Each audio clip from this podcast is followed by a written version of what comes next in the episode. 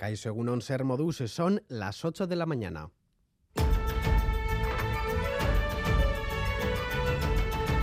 Crónica de Euskadi con Lier Puente.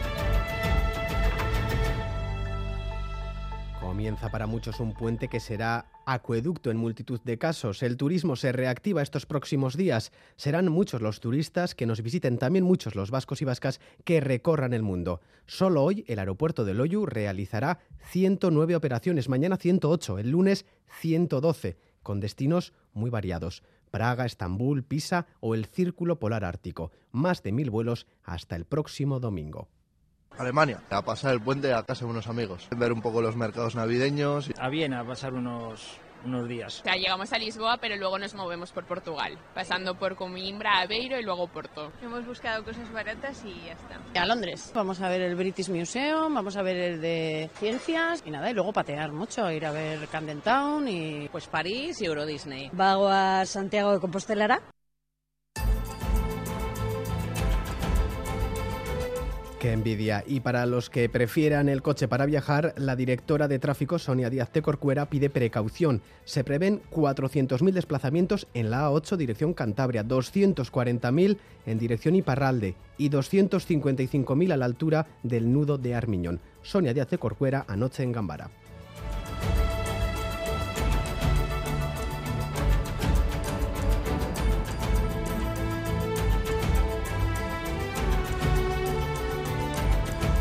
Lo que va de año, 43 personas han fallecido en accidente de tráfico en Euskadi. Hoy es el Día de Navarra y por consiguiente también el Día del Euskera y justo en la víspera ha finalizado el Euskara al Día de este año. Momento para hacer balance. Se han inscrito 161.000 personas. Muy buen dato según los organizadores, pero la percepción es que se han visto menos chapas en la calle. Kike Monarriz. Estamos satisfechos de cómo ha ido esta tercera edición de Euskara al Día, sobre todo eh, porque estamos viendo que la propuesta que está proponiendo Euskara al Día está siendo aceptada, está siendo, está siendo naturalizada y se está convirtiendo cada vez eh, más normal eh, entre todas aquellas personas que pueden utilizar el euskera, ¿no?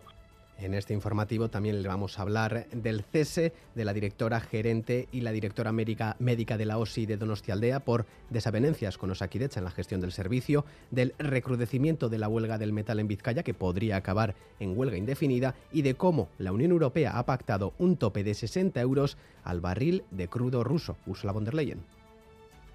And thus today, the European Union, the G7, and other global partners have agreed to introduce a global price cap on seaborne oil from Russia.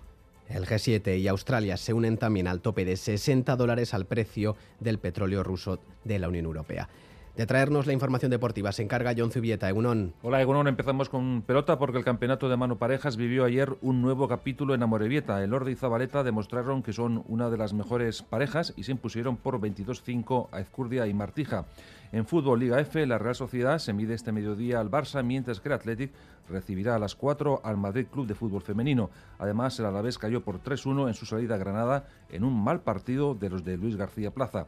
Por lo que se refiere al Mundial de Qatar, después de las clasificaciones de Corea del Sur y de Suiza para octavos de final, hoy se miden en esta fase Países Bajos, Estados Unidos por un lado y Argentina y Australia.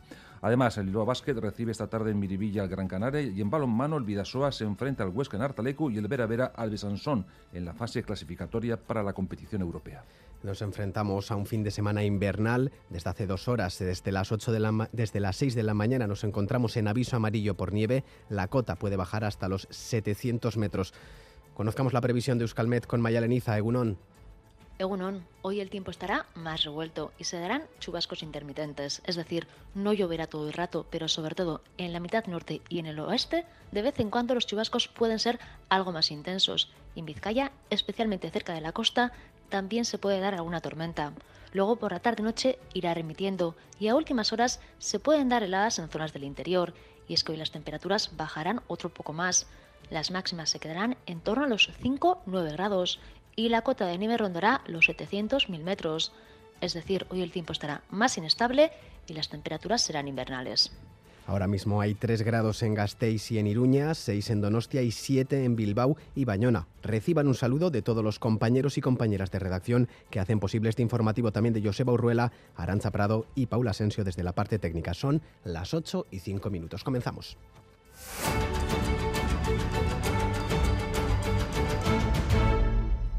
Osakidecha cesa en apenas 24 horas a la directora gerente y a la directora médica de la OSI de Donostialdea. Son Itziar Pérez e Idoya Gurruchaga. La gerente asegura que Osakidecha la ha cesado por discrepancias, por no estar alineada con el Departamento de Salud. En una crisis sin precedentes, una treintena de jefes de servicio de esta OSI se han concentrado ante el Hospital Donostia en protesta por estos ceses. Hablan de improvisación y de una imposición, de una gestión destructiva por parte de Osakidecha. David Beramendi. Crisis en la OSI de Donostialdea, con dos ceses en apenas 24 horas. Osakidetza cesa a Itziar Pérez, directora gerente, y a Idoya Gurruchaga, directora médica. Dos ceses que se suman a otro cese más y a otras dos dimisiones en las últimas semanas. La gerente Itziar Pérez dice que ha sido cesada por no estar alineada con el Departamento de Salud. En su apoyo, una treintena de jefes de servicio y supervisores de la OSI se han concentrado ante las puertas del Hospital Donostia. Han abierto una cuenta en Twitter en la que hablan de un nuevo paso atrás en la gestión de Osakideza, que tachan de ciega y alejada. Hablan de imposición y de que lejos del diálogo, Osakideza sigue con su política destructiva. Según hemos podido saber, en el Hospital Donostia el malestar es cada vez mayor, malestar por el déficit de plantilla de un 20% y por cómo gestiona Osakideza las urgencias, recursos humanos y oncológico En principio, los médicos anuncian rueda de prensa para el día 13, pero no se descartan dimisiones en próximas horas o días. Mientras tanto, Osakideza guarda silencio, no hay declaraciones, porque son, dicen, razones organizativas internas. La crisis en Osakidecha también se ve reflejada en manifestaciones como la del Hospital de Basurto ayer tarde. Médicos, sindicatos y ciudadanos juntos protestando contra la gestión y contra el camino que Salud está dirigiendo, dicen, hacia la privatización de Osakidecha. John Fernández Mur. Unas 500 personas se manifestaban desde el hospital de Basurto para denunciar en lo particular el empeño de la consejera Sagardu en cerrar la cirugía cardíaca de este centro y trasladarla a Cruces y en lo general el camino a la privatización de Osakidecha. Sindicato UGT. ¿Dónde va Osakidecha ahora? Eh, pues eh, nos lleva a una privatización parcial de parcial o completa de, nuestra sanidad pública. Recortes que también denuncia ELA. Pedirle a Osakidecha que deje de eh, bueno, pues seguir ahondando en la senda de los recortes que tenemos problemas estructurales muy graves y que es hora de darle solución. Y el resultado, según comisiones obreras. La sanidad pública se está yendo al, al carajo. La presidenta del Comité de Empresa Inma Izcoa de SATSE insistía en que desde el Departamento de Salud se trabaja a través de la imposición. O sea, que está haciendo lo que quiere, o sea, no está negociando con los sindicatos, no está haciendo más que imponer las cosas. No puedes imponer las cosas porque sí. Y LAB, de hecho, va más allá. En vez de una dirección de, de Osakidecha, lo que tenemos es una, una junta militar. Todos recordaban que la mesa de negociación está totalmente bloqueada. Los Estados miembros de la Unión Europea han acordado fijar en 60 dólares el precio tope del barril ruso que se traslada por mar para coordinarse con el G7. No afecta al crudo que compran los Estados miembros porque en su día optaron ya por el embargo, pero involucra a terceros países que importan el petróleo ruso mediante navieras europeas. Bruselas, Amaya, Portugal. Son navieras de la Unión Europea en gran parte las que transportan el petróleo ruso a otros países. Según este acuerdo, no podrán hacerlo si el precio del barril supera los 60 dólares. Es un tope más ambicioso que el planteado por el G7, que proponía algo entre los 65 y los 70 dólares. Polonia quería cortar los ingresos de Moscú mucho más, pero ha accedido finalmente con la condición de introducir una variable que se pueda cambiar en función del precio de mercado para que en todo momento el tope se fije al menos un 5% por debajo de él. Tras el acuerdo entre los embajadores, se espera una adopción formal antes del lunes. Y es que el lunes entra en vigor el embargo al petróleo ruso que acordaron hace meses los Estados miembros, con excepción del que llega por oleoductos principalmente para Hungría. Por eso este tope no afecta a los Estados miembros, que directamente ya no comprarán barriles rusos, pero involucra indirectamente a países terceros que lo importan vía Unión Europea. El ministro de Exteriores de Ucrania, Dimitro Kuleva, ha cifrado en un total de 17 los casos en embajadas en Europa de cartas con explosivos o paquetes con partes de cuerpos de algún animal, principalmente ojos de vaca y de cerdo. Cree que Rusia es directamente responsable de estos ataques o el responsable simpatiza con la causa rusa y trata de propagar el miedo. En España sigue la investigación por los paquetes recibidos también estos últimos días. Madrid, Nerea Sarriegui. Sí, el último que ha llegado es el séptimo paquete, el segundo en la embajada ucraniana, pero este es distinto a los seis que han llegado los últimos días. En este caso no contenía ningún artefacto explosivo. En su interior encontraban sangre y el ojo aplastado de un animal. Es un tipo de envío que se ha visto en las últimas horas en las embajadas ucranianas de otros países de Europa como Italia, Polonia o Hungría. El gobierno de Ucrania lo califica como una campaña planificada de intimidación. Interior confirmaba por la tarde que este sobre no ha salido de territorio español, así que descartan que tenga vinculación con los otros seis. La investigación de la Audiencia Nacional sobre estos paquetes continúa. La prioridad es determinar el origen, decía el ministro del Interior, Fernando Grande Marlasca, que confían en dar pronto con el autor. Vemos que no ha habido ningún fallo de seguridad. Observáis cómo han sido todos los paquetes, han sido detectados, se han implementado las eh, medidas de seguridad en distintas instituciones públicas, delegaciones diplomáticas, con lo cual tranquilidad máxima al respecto. Los investigadores han pedido colaboración a Correos para saber dónde se compraron los sellos. También está aportando pistas el único paquete que se ha conservado íntegro, el de la base militar de Torrejón de Ardoz.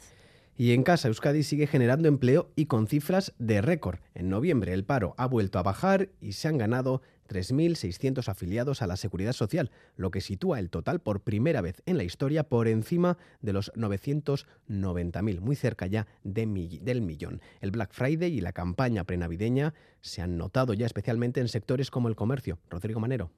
Con 3.600 afiliados más a la Seguridad Social, Euskadi supera ya los 993.000. Nunca antes se había superado esta cifra y nos pone muy cerca de esa barrera psicológica del millón de cotizantes.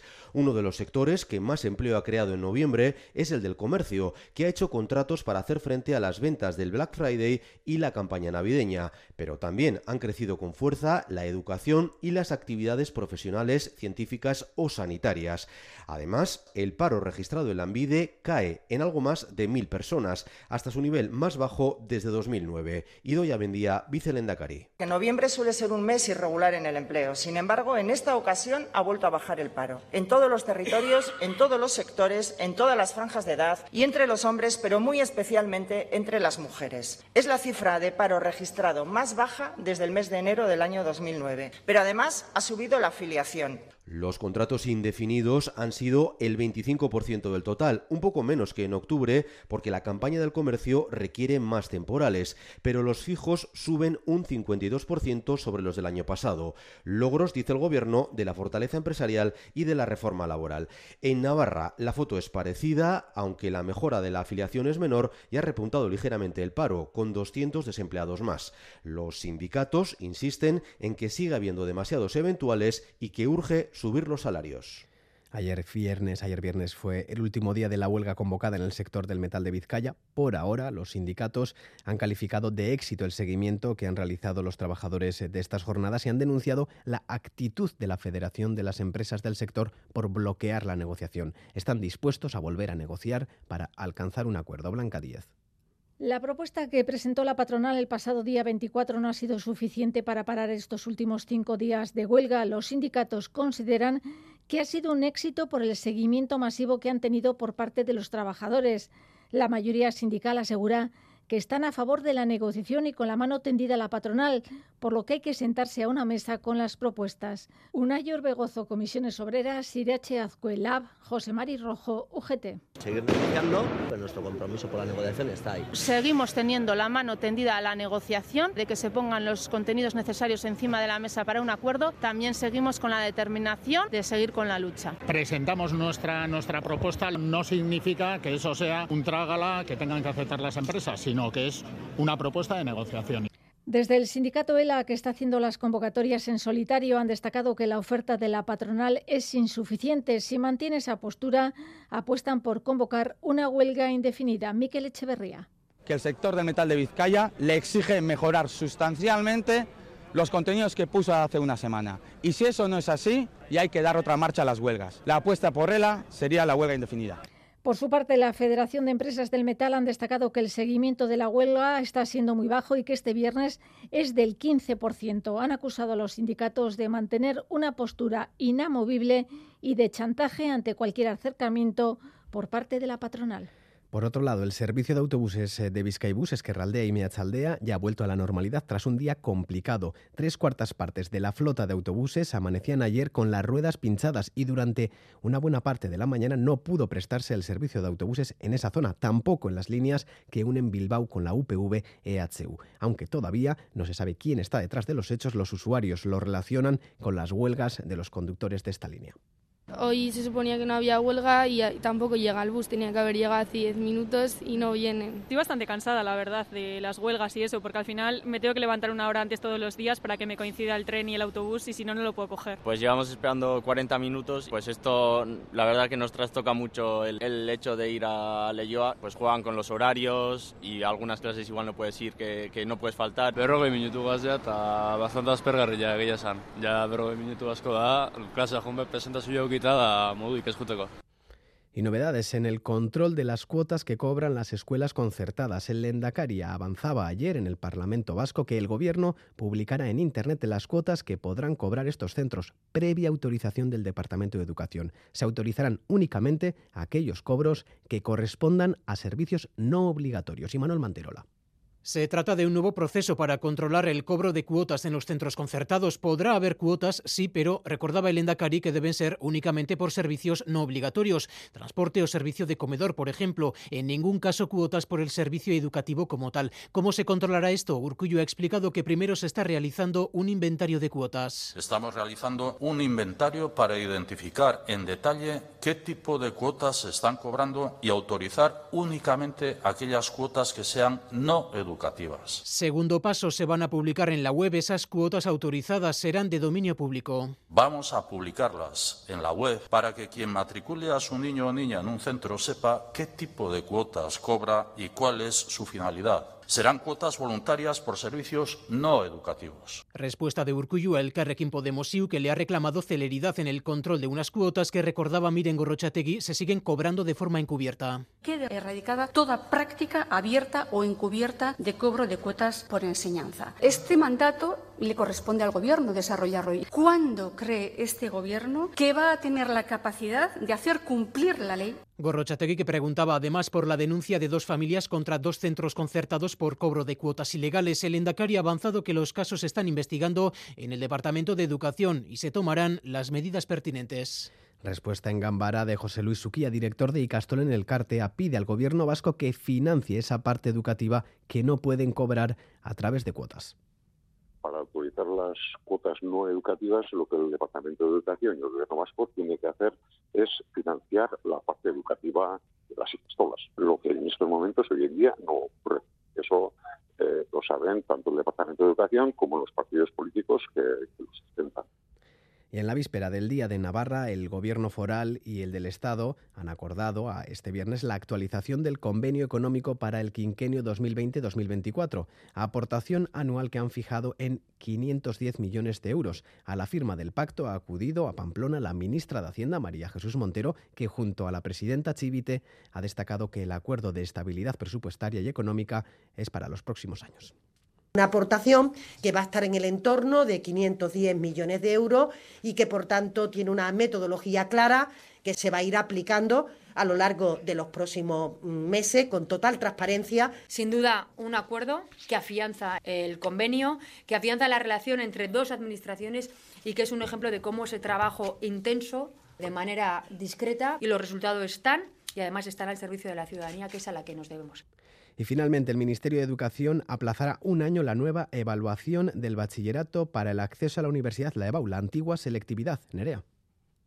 Sí, fuentes del Ministerio de Educación explican que retrasando la implantación de la nueva EBAU hasta el curso 2027-28 buscan el consenso. La reunión importante se producirá el día 13 entre la ministra y los consejeros autonómicos. Es allí donde deberán ratificar esta decisión. El nuevo modelo, más basado en aplicar lo aprendido y menos en memorizar, propone una prueba de madurez que aunaría los conocimientos lingüísticos, también sobre historia y filosofía de los alumnos. Pretendían empezar a implantarla ya en 2024 a modo de transición pero se retrasa. Además, pierde peso, supondrá un 60% de la nota y no un 75%. 15 comunidades de 17 lo habían pedido. De hecho, el Departamento Vasco de Educación nunca lo ha visto con buenos ojos al considerar principalmente que invade competencias. El PP pide un modelo único para todo el Estado, algo inviable con las competencias educativas transferidas, pero argumentando que no se atienden sus exigencias, anuncia que no acudirán a más reuniones con el Ministerio sobre la nueva EBAU.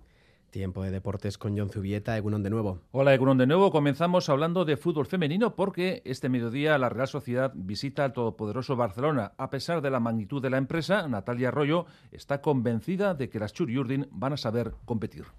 Casi desde el primer día que, vine aquí hablaba un poco en los mismos términos que, seguimos estando, que es eh, entender que el Barça está más lejos que nosotras, eh, que sus objetivos son ganar la Champions, el nuestro no, el nuestro es intentar eh, merecer el año que viene volver a estar en la previa o en, esa fase de grupos y, eso ya te pone en un listón diferente y eso es así. A partir de ahí el reto nuestro es cada día trabajar y como, como se dice mucho en el club, trabajar toda la semana hasta el día previo a partido para estar lo más preparadas posible a partido. Bueno, pues eh, mañana vamos a ver cuánto de cerca estamos y cuánto nos falta. Por su parte, el Athletic recibe a las 4 de la tarde a un rival menos poderoso, pero también muy peligroso, el Madrid CFF. Iraya Iturregui habla de la calidad del oponente.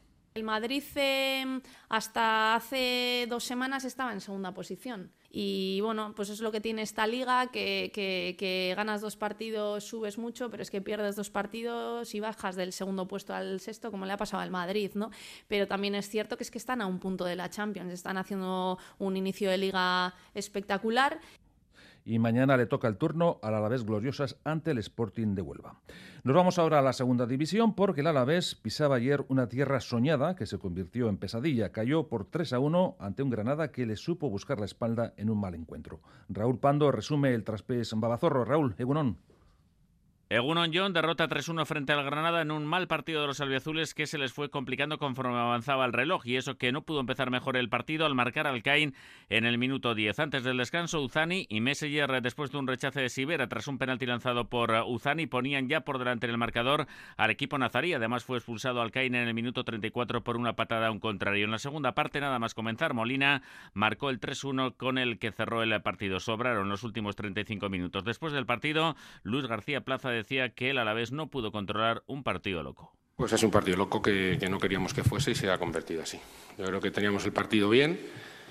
Hay una jugada que es clara que nosotros, eh, que es la del penalti que no es, que, ahí nos entran los nervios y ellos se envalentonan y, es una jugada que, que, cambia el rumbo del partido. A partir de ahí tenemos 10 minutos que nos equivocamos o 15 y viene todo.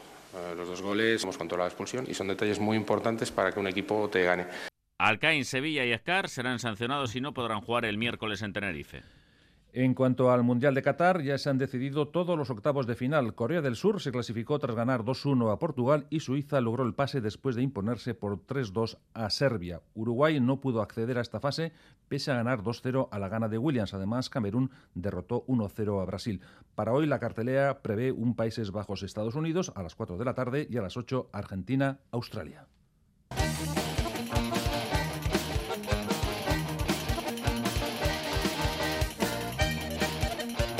Momento para la pelota porque el campeonato de mano parejas sigue su curso y ayer se pudo comprobar que el binomio Elordi Zabaleta opta a la chapela. Amorebieta fue testigo de la exhibición ante Ezcurdi Martija, a los que dejaron en cinco. Miquel Bilbao define cómo fue el partido. Miquel, Egunon. Egunon John, sorpresa porque un partido que en un principio creíamos muy igualado terminó con un marcador muy abultado, con ese 5 a 22 para Elordi Zabaleta después de apenas 41 minutos y 331 pelotazos. Mandó Zabaleta que vuelve por sus fueros, vuelve a recuperar buenas sensaciones el zaguero de Charren, su delantero, Aitor Elordi terminó hasta 12 tantos y ante este vendaval poco pudieron hacer Ezcurdia y sobre todo un Martija que anoche en Sornocha ofreció una imagen realmente preocupante. En un ambiente festivo hubo música en directo y hubo música en la cancha, la que puso José Javier Zabaleta. Sacó dos cuadros a Martija y a la vuelta de los golpeos de Martí, en este caso terminaba el Ordi, se fue hasta las 12 tantos el delantero de Mayavia. 1 a 12 y 3 a 18, eh, parciales significativos del partido. Al final 5 a 22 para el Ordi Zabaleta que suman su segunda victoria consecutiva en este parejas 2 de 2 para el de Mayavia y para el zaguero de Charren. Todo ello en un ambiente festivo en el arranque de este nuevo proyecto llamado Pilota Pro Fest. Y uno de los grandes eh, protagonistas de la noche fue Aitor Elordi, el delantero de Mayavia, se mostraba satisfecho por las buenas sensaciones mostradas. Pues la verdad que las sensaciones muy buenas, ¿no? Yo creo que bueno, el único o el mayor protagonista ha sido José, le ha dado una barbaridad a la pelota y bueno, la verdad que cuando le, daba él a la pelota pues, pues hacía mucho daño y bueno, yo lo único que me tenía que preocupar era en estar atento a la, a la buena pelota que me iba a venir e intentar rematar, ¿no? Y, bueno, la verdad que, que como el miércoles, pues hoy también nos han salido las cosas, nos hemos compenetrado muy bien y bueno, eh, la verdad que bueno, eh, hemos disfrutado mucho y, y bueno, segundo punto importante. Tiempo ahora para el baloncesto porque después de su derrota en Europa esta semana, entre semana, el Bilbao Basket recibe en Miribilla al Gran Canaria. Llame por San Raúl resalta las cualidades del oponente canario. Es un equipazo, que tienen muchos focus, que tienen muchos, em, muchas capacidades para desbordar, para crear ventajas, bien, entrenados, con buena táctica, mm, cohesionados. Es un equipazo, ¿no? Y vamos a tener que hacer las cosas muy, muy, muy bien, estar muy bien contra todos sus puntos fuertes, que son muchos, y ir reconociendo durante el partido, pues allí donde ellos van sacando pues, más ventajas para como equipo intentar contrarrestarlas, ¿no? Va a ser un partido de 40 minutos o, más, donde tenemos que dar estos 40 minutos o más nuestro máximo. El partido, recuerden, a las 6 de la tarde y mañana turno para el Vasconia ante Lucán Murcia. Y en balomano hay que hablar del Vidasoa de Irún, que quiere revertir su mala racha y para ello debe imponerse al Huesca, décimo a cuatro puntos de los guipuzcoanos. Jacobo Cuétara espera una reacción ya y aguarda con cierta impaciencia el choque después de las malas sensaciones mostradas en Dinamarca en la EHF. Bueno, pues con muchas ganas. Sabemos que como cualquier partido de Liga Sobal, pues son partidos muy difíciles. Huesca está en muy buena dinámica. Nosotros en, mala y queremos salir de ella. Para salir de ella hay que ganar. Así que bueno, pues muchas ganas de llegar, de que llegue ya el partido, de hacer un buen partido, de estar en casa arropados por nuestra afición, ganar y salir del bache en el que nos encontramos. Sí, no, queda otra. Tenemos que mirar hacia adelante, pensar en el siguiente partido el parón ya está ahí, hay que hacer un último esfuerzo y conseguir el mayor número de puntos posibles. Bueno, un rival que va está yendo de menos a más, está compitiendo bien, hay muchos partidos que, están siendo muy igualados, ha sido capaz de empatar en Cuenca sin ir más lejos con la dificultad que tiene. Y bueno, un equipo como siempre, Huesca, muy competitivo, con, con las ideas muy claras, bien entrenado y que, bueno, pues en muchos partidos hemos conseguido ganar eh, incluso con solvencia, pero muchos otros pues nos han ganado en estos últimos años. Así que bueno, afrontamos un partido, pues repito, con Huesca con buena dinámica y hay que tener mucho cuidado. El partido era Artaleco a las seis y media de la tarde. En categoría femenina tenemos el Veravera, al Veravera en competición europea. Se vienen a las 8 al Besançon en la eliminatoria Q3 de la European League, que da acceso a la fase de grupos. Su capitana, Alba Menéndez, habla de la importancia y dificultad de la empresa ante un oponente muy físico. Sí, equipo físico, rápido, como la liga francesa. Al final eh, sabemos cómo son los equipos allí y, nos vamos a enfrentar, aunque sea el octavo de la liga, que parece que, que, bueno, que, está en la tabla baja, pero, pero no tiene nada que ver. Al final eso, la liga francesa es muy fuerte, muy física y así nos vamos a encontrar un equipo de esas características. Les recuerdo que el partido de vuelta será en el José Angasca el 11 de diciembre. Asimismo, hoy tenemos un Betion Actuazo. Miguel Echeverría, entrenador de las Navarras, espera que su equipo reaccione. Ganar el derby mañana sería muy, muy importante para nosotros para, para seguir confiando en el trabajo diario, que está siendo muy bueno, en, salir un poco de esta racha de derrotas contra equipos de la parte alta y, de meternos ahí un poco en la zona media y, seguir sumando puntos que al final va a ser importante de cara al final de temporada. La cita en Villaba a las 6. Las navarras son novenas con seis puntos, dos más que las vizcaínas que son décimas. Y en fútbol sala esta tarde tenemos el Rivera Navarra Intermovistar. Diego Ríos, técnico de los navarros, espera que el Ciudad de Tudela sea una caldera. Que va a ser un partido bonito, creo que va a ser un partido igualado, un partido muy competido y que, que se va a ver un muy buen espectáculo. Y antes a la una, el Noya Osasuna Magna. No hay tiempo para más. Recuerden que a las dos y media tienen una cita con el deporte en Quirol al día en una jornada con dos partidos del Mundial de Qatar. Agur, es Casco.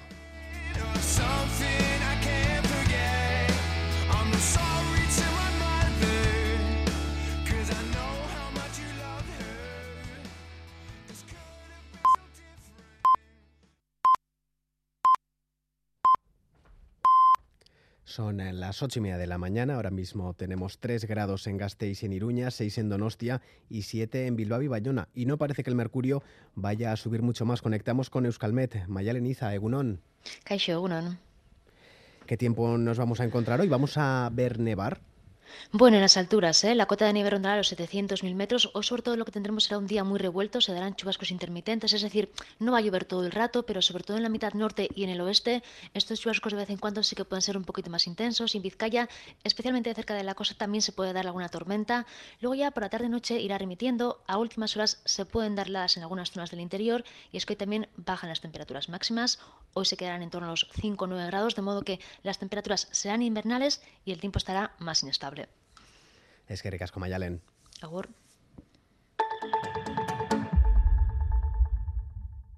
El verano pasado en Euskadi, el número de muertes en carretera fue de 16. ¿Cuál crees que sería un número más aceptable? ¿10? ¿Quizá 5? Suena más asumible, ¿verdad? ¿Y si entre esas personas está tu pareja? ¿O tu hija? Reducir la siniestralidad también está en tus manos. No lo olvides, porque en carretera ninguna muerte es aceptable. Gobierno Vasco, Euskadi, Bien Común. Suma ahorro, suma Navidad en Eroski con tus imprescindibles navideños al precio del año pasado. Como el rape entero de 1 a 3 kilos a solo 8 euros con 95 el kilo. Y cientos de productos más en oferta y al mejor precio.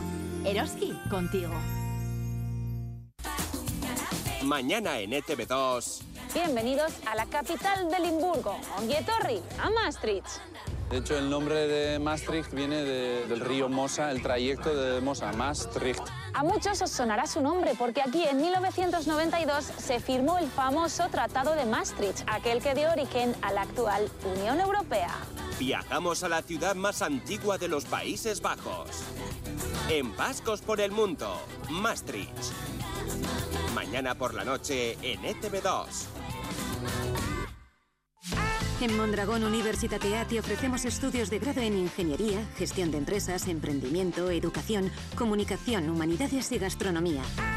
Es el momento de plantearte tu futuro. Entra en la web mondragón.edu barra prest y apúntate a las jornadas de puertas abiertas. Mondragón Universitatea. Learning from Reality. Hola, soy Jorge Fernández y como ya sabes, un día excelente puede empezar de muchas formas. Lo que igual no sabías es que con las nuevas cápsulas de aluminio Café Fortaleza Platinum Excellence, además puede empezar muchas veces. Pruébalas y haz de tu día un día excelente. Café Fortaleza. Su sabor perdura. Radio Euskadi. Compartimos lo que somos. Ya lo saben todos los abogados. A esta hora echamos la vista atrás para ver qué nos ha dejado esta semana. Es el flashback de Lourdes Soria.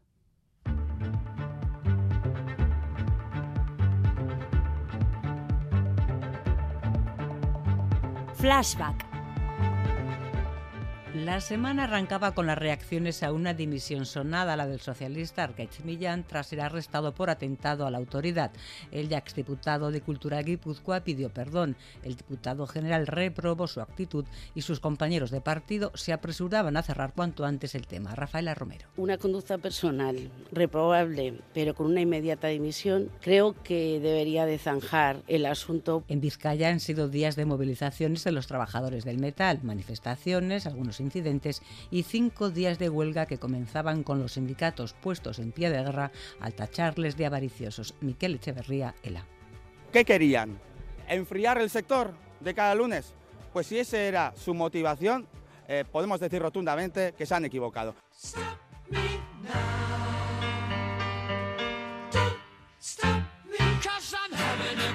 Enfadados o resignados, 11.000 viajeros de trenes de cercanías de Renfe entre Irún y Andoain se quedaron sin servicio ferroviario durante siete horas por no acabarse a tiempo unos trabajos en la estación Donostiarra de Atocha. El consejero Arriola al menos pedía perdón.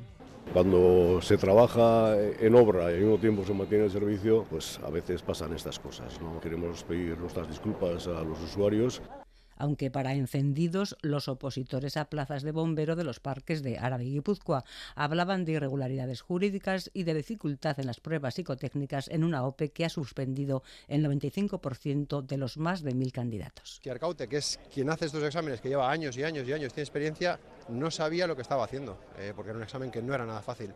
Y ahí está la prueba. O sea, a lo mejor algunos somos tontos, pero todos, todos no podemos ser tan tontos. Eh, aquí ha pasado algo muy raro. Del IPC supimos que se moderó en noviembre hasta el 6,8%. La jefa del Banco Central Europeo advertía, sin embargo, que los tipos de interés seguirán subiendo hasta que no se llegue a una inflación del 2% en la eurozona. Lagarde aseguraba que están evaluando el impacto de un incremento salarial en el IPC a medio plazo.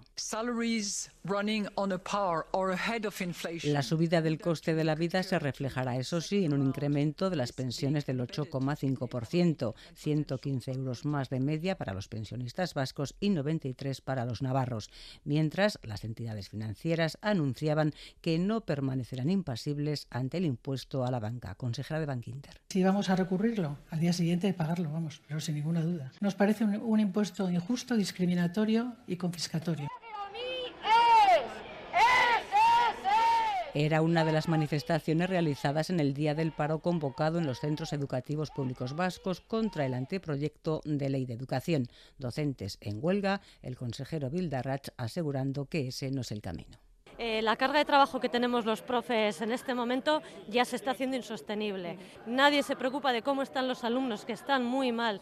Que a través del único método que conocemos, como es el del diálogo, el trabajo y la discreción podamos dar con un acuerdo eh, de cara al futuro y luz verde a la ley de empleo público. Regulará la actividad de más de 100.000 personas empleadas en las administraciones vascas y abre la puerta a la contratación de trabajadores extracomunitarios. Consejera Garamendi que sea por razones de interés general en determinados ámbitos, es un marco, es un paraguas que lo permite, que luego tiene que ser objeto de desarrollo. En contra de la ley, por diferentes motivos, todos los sindicatos, también Vox, EH Bildu y Podemos, portavoces de estas dos últimas formaciones. La ley, lejos de corregir esta anomalía y discriminación, se ha limitado a abrir su acceso de forma limitada a puestos de trabajo limitados. Esta ley debería haber aprovechado para blindar los servicios públicos y evitar que los empleos asociados a los mismos estén expuestos continuamente al riesgo de la privatización y de la externalización.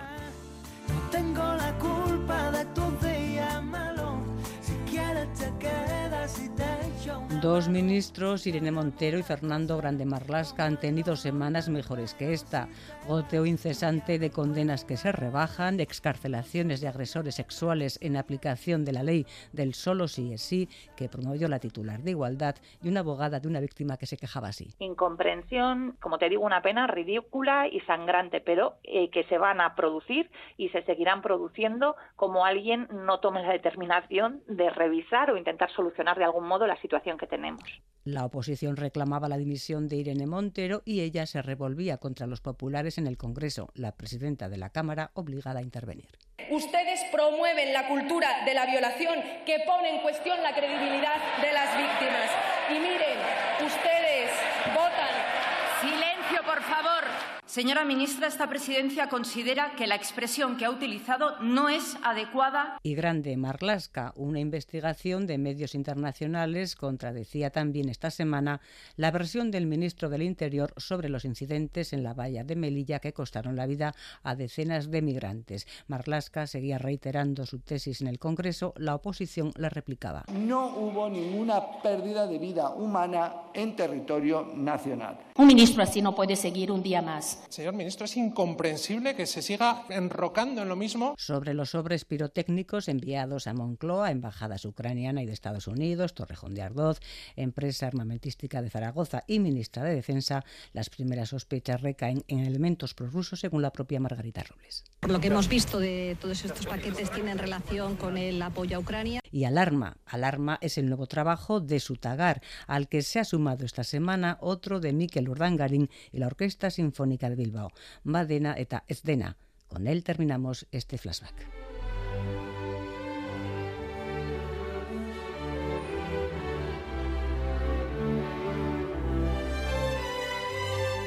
La vida te enseña lo que es y lo que no es. Va de nata escena. La vida te da premios, te castiga de vez en cuando, posa tus zarpas sobre ti y otras veces te, te acaricia.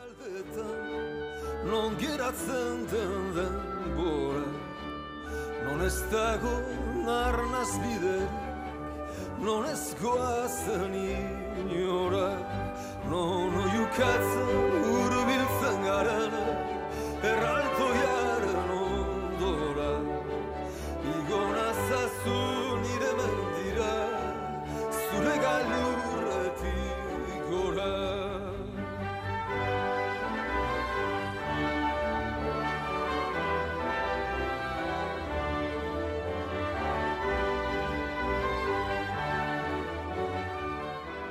Ha terminado Día y en nuestra columna de opinión radiofónica, La Vértebra, Onintzen Beita, reflexiona sobre el amor-odio que a veces procesamos a nuestro idioma.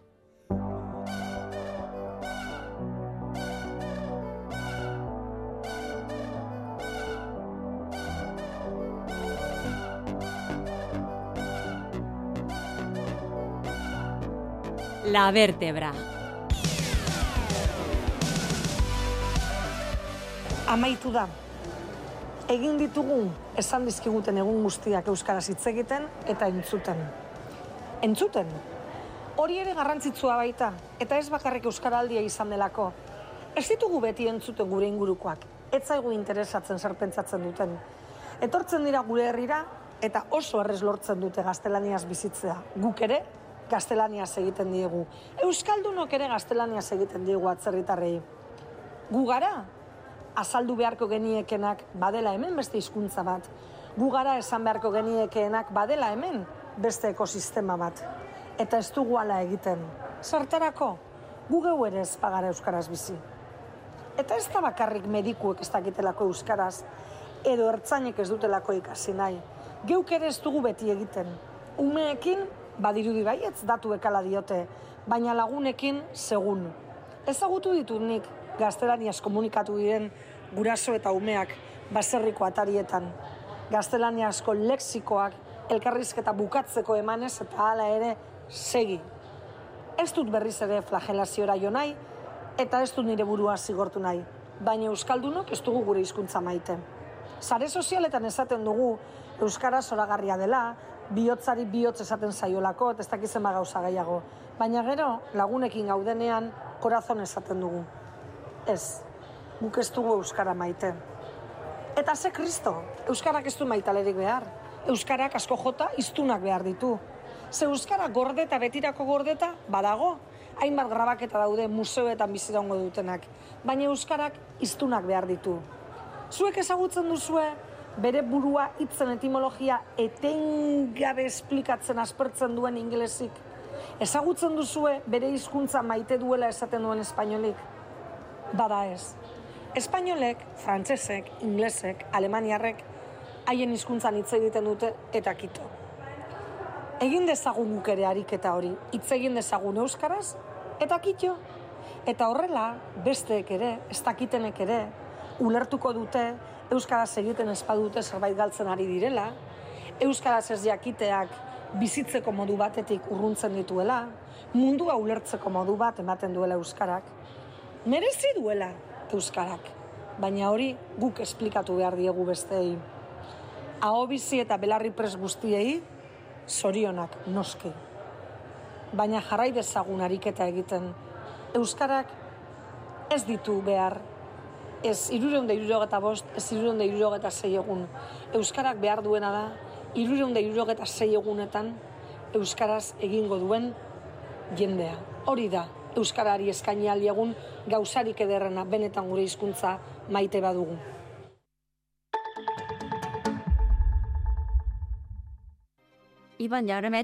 Cuando mis amigos me visitaron este verano, les llevé al Choco, un lugar muy singular en la cultura vasca. Nos divertimos mucho, cocinando, riendo, hablando sin parar. Me gusta mucho el Choco. Deun ha desarrollado su carrera científica en Francia e Inglaterra. Desde hace siete años vive e investiga aquí. Icar Basque, 15 años captando talento científico para Euskadi. Departamento de Educación, Gobierno Vasco, Euskadi, Bien Común. Plan General de Ordenación Urbana de Guecho. El Ayuntamiento de Guecho recuerda que hasta el día 15 de enero permanecerá abierto el plazo de presentación de alegaciones al documento del Plan General de Ordenación Urbana. Para conocer el plan, puedes pasar por las exposiciones abiertas en Romo Culturechea y los polideportivos Fadura y Andramari. Solicitar cita previa presencial con el equipo redactor del plan en el 010 y en el 944660000. Acudir a las oficinas de atención ciudadana de Algorta y Romo Las Arenas. Participar de forma digital a través de la sede electrónica guecho.eus por registro y acudir a las informativas que se instalarán del 12 al 15 de diciembre en cuatro lugares del municipio. Toda la información en guecho.eus. Participa para lograr el mejor plan general de ordenación urbana de Guecho. ¿Sabes que en Miele están buscando el apellido vasco más largo? ¿Y eso? Porque la durabilidad de los electrodomésticos Miele es tan larga como un apellido vasco. Además, el apellido más largo se lleva 800 euros para comprar un nuevo electrodoméstico Miele. ¿Y cómo puedo participar? Vete a la tienda oficial de Miele en Plaza Euskadi 3 o infórmate en el perfil de Instagram de Miele España. Perfecto, a la tarde lo veo. Miele, electrodomésticos diseñados para durar 20 años. Hola, soy Jorge Fernández y como ya sabes, un día excelente puede empezar de muchas formas. Lo que igual no sabías es que con las nuevas cápsulas de aluminio Café Fortaleza Platinum Excellence, además puede empezar muchas veces. Pruébalas y haz de tu día un día excelente. Café Fortaleza. Su sabor perdura. 688-840-840, el número de WhatsApp de Radio Euskadi. 688-840-840. Participa.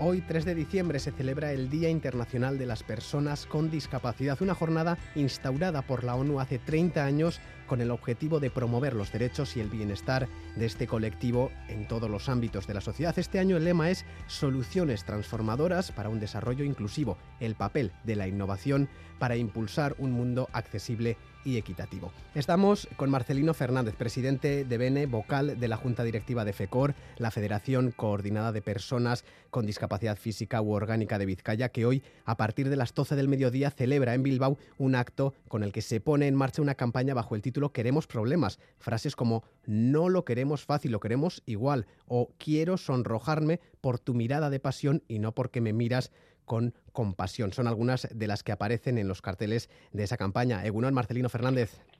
Egunon. ¿Cuál es el mensaje que queréis transmitir este 3 de diciembre? Eh, lo primero, muchísimas gracias, Radio Euskadi, por, por tener esta amabilidad con nosotros. Y bueno, en esta ocasión, eh, bueno, pues eh, nos ponemos punkis, digamos, y vamos a poner el foco en, en, el derecho a la igualdad con respecto al resto de, de, de la ciudadanía, ¿no? Eh, quiero problemas es el lema y con él queremos concienciar a la ciudadanía de que queremos tener problemas, pero, pero los mismos problemas que tienen todas las personas de esta sociedad. Eh, lo que no queremos es tener problemas específicos eh, derivados de, nuestra discapacidad física. Por ejemplo, eh, quiero llegar tarde a trabajar porque me he dormido y no porque se ha quedado trabada la plataforma del autobús y no he podido subir. ¿Mm? O porque quiero quedarme en casa por placer ese día, pero no porque no me funciona el ascensor de mi edificio, o quiero que se no quiero que se me quemen las lentejas por un despiste. Yo quiero que se quemen por un despiste y no porque eh, no alcanzo a los fogones para poder cocinar. Es decir, no nos arredramos ante las adversidades, pero sí exigimos que se cumpla la Convención Internacional de las Personas con Discapacidad y la Ley de Accesibilidad Universal para que tengamos los mismos problemas que tiene todo el mundo, pero no más. O sea, no queremos privilegios, no somos gente, eh, digamos, llorona, sino personas peleonas que van a quien pueden resolver esos problemas, como son las instituciones y los agentes políticos, para que se adopten medidas a fin de que se mejore nuestra situación. ¿Y cuáles son los handicaps a los que os enfrentáis para tener esa vida independiente igual que la del resto? Pues vamos a ver, te enfrentas eh, con, infinidad de problemas, ¿no? Porque cada, cada, cada discapacidad tiene sus particularidades y sus, eh, pues eh, lo que te comentaba, pues problemas a la hora de subir a un autobús que se traba la, la, rampa y, tienes que esperar a otro si en el otro si el otro viene y, no pasa lo mismo en tu vida diaria en el acceso a la educación muchas veces en fin en, infinidad de casos no también, por ejemplo, en la situación laboral a las personas con diversidad funcional, eh, ¿cuál es la situación del colectivo? ¿Paro, precariedad, exclusión? Efectivamente, efectivamente, en, los hándicaps eh, más importantes son eh, el más grande, quizás sea el, factor económico. Tú fíjate que un estudio de la Universidad de Barcelona, por ejemplo, de 2019, o sea, no te hablo de hace 50 años, decía que las personas con discapacidad tenemos un gasto anual de media de 17.000 euros debido precisamente a, tus problemas de, discapacidad. Y eso es porque eh, muchas veces se requiere de asistencia personal, es decir, de una persona que te apoye en el día a día y porque quien vive en, su casa debe pagar pues adaptaciones que se han hecho en ese hogar para que sea accesible o, y a eso se suma, por ejemplo, el coste de luz, ya que si vas en silla de ruedas, pues eléctrica necesitas cargar las baterías en tu casa y si necesitas, por ejemplo, una bomba o una bombona de oxígeno porque eh, tienes dificultades respiratorias y demás, pues también te necesitas el suministro de luz. ¿eh? Y también hay que tener en cuenta que muchas personas con gran discapacidad pues tienen una pensión muy reducida porque porque no han podido trabajar. O sea, así que en estos casos lo que pedimos también es que la ayuda que concede, por ejemplo, eh, en nuestro caso Diputación, pues pueda tener, por ejemplo, eh, la asistencia personal que se le entregue directamente a la persona beneficiaria para que ella la gestione como mejor le convenga. Es de imaginar que salud y educación son también dos ámbitos eh, con problemas para las personas con discapacidad. ¿Qué demandáis en, FECOR en este sentido?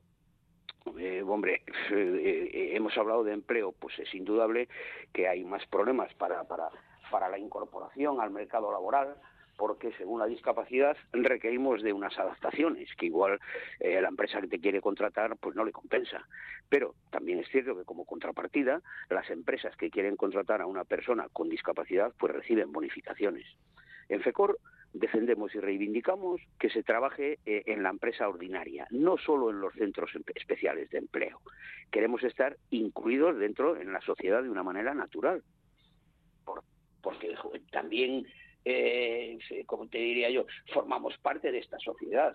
Lo que no queremos es que nos metan en un gueto en el que todo el mundo tenga discapacidad. O sea, somos personas, somos diversas, cada una con sus particularidades, como te decía antes, pero también somos capaces de desempeñar cualquier actividad en la que evidentemente nos suponga eh, pues un obstáculo grande nuestra discapacidad. En FECOR tenemos, por ejemplo, un servicio de empleo que gestiona una bolsa de trabajo de 2.769 personas. Tenemos también contactos con empresas y estamos en estrecha colaboración con la ANVIDE. Pues hemos conseguido este año más de un centenar de empleos a personas con discapacidad en el sector servicios, logística y administración fundamentalmente. Y en el tema de salud y demás, ah, mira, eh, ¿cómo te explicaría? Al margen de las largas esperas que ya hay en Osakidecha, que las padece todo el mundo, las personas con discapacidad, sobre todo si son mujeres, tienen el problema que si van a una revisión, por ejemplo, ginecológica, ¿no? Por ejemplo, no ginecológica, o hacerse una mamografía, y los aparatos no están adaptados, pues las mandan a su casa otra vez y le dicen que pidan cita en otro centro. Es decir, avisas de que quieres una revisión, adviertes de que tienes movilidad reducida, acudes a tu cita cuando te la dan meses más tarde y en muchas ocasiones cuando llegas te dicen, vaya, en este centro no le podemos hacer nada porque el aparato no es accesible para usted. Así que vuelta a empezar, pedir cita en otro sitio y volvemos atrás. En el ámbito educativo, pues se están dando muchos casos eh, de que por falta de presupuesto o de personal, las personas con discapacidad no cuentan con un asistente personal, por ejemplo, que le apoye eh, en clase para tomar apuntes, ir al baño, por ejemplo, o no cuentan con un intérprete de signos que les ayude a seguir las clases, y, eso está pasando hoy. Es decir, son varios los casos que han salido en los medios de comunicación y que han sucedido en la UPV y también en escuelas públicas. O sea que eh, es, es, es, es, lo que lo que nosotros trabajamos y reivindicamos para que esto para que esto salga adelante y tengamos una mejor calidad de vida, evidentemente. Sí, porque al final todos formamos parte de, de, esta misma sociedad. El pasado miércoles, día 31, FERCOR eh, firmó, junto con otras 87 organizaciones vascas, el Pacto Social por la Vivienda 2022-2036. ¿Qué esperáis de ese pacto? Mm, bueno, vamos a ver. Una de las líneas de actuación del pacto es eh, lograr una mayor integración de la política de vivienda con el resto de políticas sociales, entre ellas la discapacidad. O sea, de tal forma que contemple la accesibilidad universal, que es uno de nuestros retos. Además, se ha alcanzado el compromiso de incrementar el número de viviendas de promoción pública y se va a aumentar también las ayudas a la rehabilitación de pisos. Todo ello, eh, todo esto, eh, redundará en beneficio de las personas a las que les cuesta adquirir un piso. Juventud, personas con pocos recursos económicos, eh, mayores y, claro, claro está, personas con discapacidad. O sea, un colectivo que, como te he dicho antes, en muchas ocasiones no cuenta con recursos suficientes para tener una vida independiente, eh, lo que es en su comunidad, y se ve obligado, en muchos casos, acabar sus días en una residencia. Eso, eso es algo eh, evidente. Uh -huh. Hablamos de FECOR como asociación. Eh, ¿Qué peso social tiene FECOR y cuál es su misión como entidad que representa a las personas con discapacidad física y orgánica de Vizcaya? Bueno, eh, FECOR eh, nació eh, hace unos, exactamente, no te podría decir con precisión, pero yo creo Tengo que... el dato aquí, 1979 posiblemente, efectivamente, unos 43 años. Bueno, la conforman pues las 19 asociaciones de la discapacidad, que son, digamos, de las más representativas de Vizcaya, y cuentan casi con, con, con 9.000 personas socias. Eh, una de las principales misiones, sino nuestra misión desde que nacimos, es que las personas con discapacidad podamos autodeterminarnos, decidir dónde y cómo y con quién quieres vivir. ¿eh? No verte eh, por ejemplo, pues obligado pues a residir en una institución, ¿verdad? sin poder elegir vivir en tu entorno, en tu barrio, en tu comunidad, o sea, vivir de una manera independiente, o sea, quieres tener una vida plena, por lo cual necesitamos los recursos humanos y técnicos eh, pues necesarios para llevarlos a cabo. ¿Ha cambiado mucho la situación desde aquel año 1979 a hoy en día? Hombre, evidentemente, evidentemente estamos hablando de una sociedad que a lo largo, a lo largo de, estos años, pues se ha transformado y hemos logrado cotas eh, de libertad en el aspecto de decir, bueno, eh, el problema, por ejemplo, de la accesibilidad, de las barreras arquitectónicas, eso lo faltaría, eso lo faltaría que no. Hoy en día, pues eh, te encuentras con muy poquitos casos en los que en los que no es accesible, pues yo que sé, eh, como en aquellos años que tenías que ir con la silla de ruedas jugándote un poco la vida por, por, una carretera, por, donde van los coches. Hoy en día, porque tenías que ir a buscar un rebaje para poder subir a una acera, igual a 200, 300 o 400 metros. Hoy en día es difícil encontrarte esa problemática, ¿no? Porque los rebajes, el tema de barreras arquitectónicas y de, de accesibilidad, pues se ha avanzado mucho queda mucho por hacer, evidentemente, pero también es cierto que se ha avanzado mucho y FECOR ha estado ahí en la cabeza eh, de este movimiento desde, desde su fundación. En aquellos primeros años recuerdo que niños que no que, que, no estaban escolarizados, que estaban en su casa, porque claro, estamos hablando, quieras o no, como me dices tú, de, de, de casi cuarenta y tantos años, ¿no? Eh, pues había gente voluntariado que, que, les daba clases para poder estudiar, para poder formar parte de la sociedad el día de mañana y, y esto, eh, FECOR siempre ha sido, pues en ese aspecto, un referente y luchando siempre por, por, por la mejor calidad de vida de las personas con discapacidad Como decía uno de los mensajes de esa campaña que ponéis en marcha hoy, no lo queremos fácil, lo queremos igual. Marcelino Fernández, presidente de BNE y vocal de la Junta Directiva de FECOR, la Federación Coordinadora de Personas con Discapacidad Física u Orgánica de Vizcaya, gracias por pasarte este sábado por la mañana por nuestros micrófonos en el Día Internacional de las Personas con Discapacidad. Mira, es que ricasco eh, a vosotros, como te dije al principio, y sí quería acabar con algo que es un eslogan que no sé si es mío, si lo he leído, si lo he adaptado, pero sí lo he adaptado un poco al mío. Mira, eh, eh, a mí me, yo nunca jamás me ha gustado llevar en la frente eso de soy discapacitado. Yo abogo por, por el, llevar en la frente mm, soy tan capaz como tú si eh, tú me das la oportunidad de demostrártelo. Yo creo que, que ese eslogan es el que tenemos las personas con discapacidad que llevar para tener una vida, como te decía antes, pues digna y sobre todo una mejor calidad de vida dentro de tu problemática, evidentemente. Muchísimas gracias. Este ricasco a vosotros.